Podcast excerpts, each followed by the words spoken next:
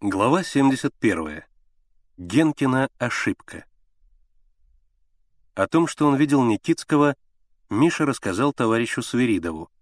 Свиридов велел ребятам ждать и в Пушкино больше не ездить.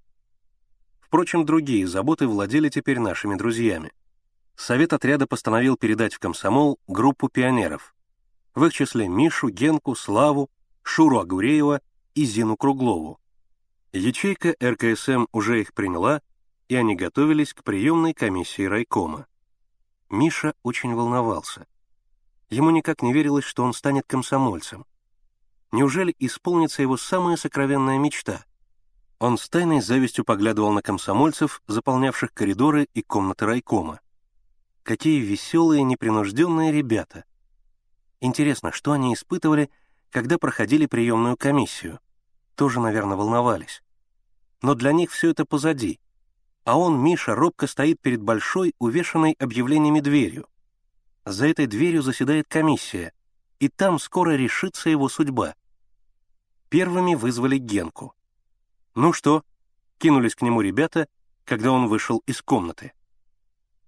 «Все в порядке», — Генка молодецки сдвинул свою буденовку на бок. «Ответил на все вопросы». Он перечислил заданные ему вопросы, в том числе, какой кандидатский стаж положен для учащихся. «Я ответил, что шесть месяцев», — сказал Генка. «Вот и неправильно», — сказал Миша. «Год». «Нет, шесть месяцев», — настаивал Генка. «Я так ответил, и председатель сказал, что правильно». «Как же так?» — недоумевал Миша. «Я сам читал устав». Вызвали Мишу. Он вошел в большую комнату. За одним из столов заседала комиссия. Сбоку стола сидел Коля Севастьянов. Миша робко сел на стул и с волнением ждал вопросов. Председатель, молоденький белобрысый паренек в косоворотке и кожаной куртке, торопливо прочел Мишину анкету, поминутно вставляя слово «так». «Поляков так, Михаил Григорьевич так, учащийся так». «Это наш актив», — улыбнулся Коля Севастьянов. «Вожатый звена и член учкома». «Ты своих не хвали», — отрезал председатель. Сами разберемся». Миша ответил на все вопросы. Последним был вопрос о кандидатском стаже. Миша знал, что год, но Генка... И он нерешительно сказал. «Шесть месяцев». «Неправильно», — сказал председатель. «Год». «Ладно, иди». Из райкома ребята поспешили к Свиридову, вызвавшему их на 10 часов утра. И всю дорогу Миша и Слава ругали Генку. Слава тоже неправильно ответил. «Теперь начинай все сначала», — говорил Миша. «Всех примут, а нас нет. Позор на всю школу». «Зато у него большие успехи по конькам», — сказал Слава. «Целые дни на катке пропадает. Даже газеты в руки не берет». Подавленный всем случившимся, Генка молчал и только яростно дышал на замерзшее стекло трамвая. Однако молчание ему не помогало друзья продолжали его ругать, и самое обидное говорили о нем в третьем лице, даже не обращались к нему. «У нас все в порядке», — передразнил Миша Генку. «Знай наших. Мы сами с усами лаптем щи хлебаем. Шапками закидаем», — добавил Слава. «Он все о кладе мечтает», — не унимался Миша. «Все клад и клад. Какой кладовщик нашелся». «Он в миллионеры метит», — добавил Слава, — но более мягко. Ему, видно, стало жаль удрученного Генку. Они доехали до большого здания, где внизу их ожидал пропуск в комнату 203 к товарищу Свиридову. «Что же вы, друзья, опаздываете?» — строго спросил Свиридов, когда они явились к нему. «В райкоме задержались, на приемной комиссии», — ответил Миша. «Ого!» — Свиридов поднял брови.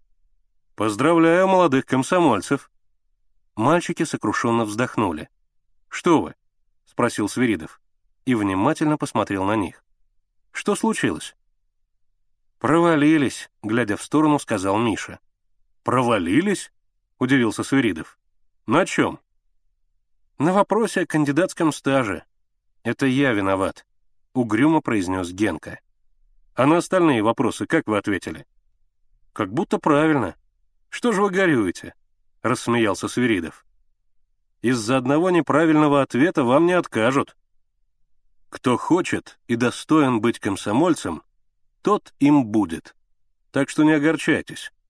А теперь, ребята, приступим к делу. Слушайте меня внимательно. Никитский упорно именует себя Сергеем Ивановичем Никольским. При этом он ссылается на ряд свидетелей, в том числе и на Филина. Свиридов усмехнулся. Хотя после пропажи ножен они все передрались. Филин сваливает на филателиста, филателист на Филина. Между прочим, он внимательно посмотрел на ребят. Свой склад они заблаговременно ликвидировали. Видимо, их кто-то спугнул. Мальчики покраснели и молча уставились в пол.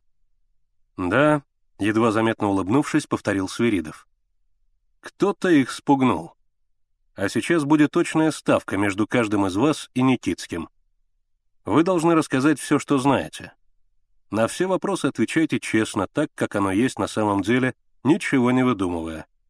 Теперь идите в соседнюю комнату и ждите. Когда надо будет, вас вызовут. Да, еще. Свиридов вынул из ящика кортик и протянул его Мише. Когда я спрошу, из-за чего Никитский убил Терентьева, то ты, Поляков, предъявишь кортик.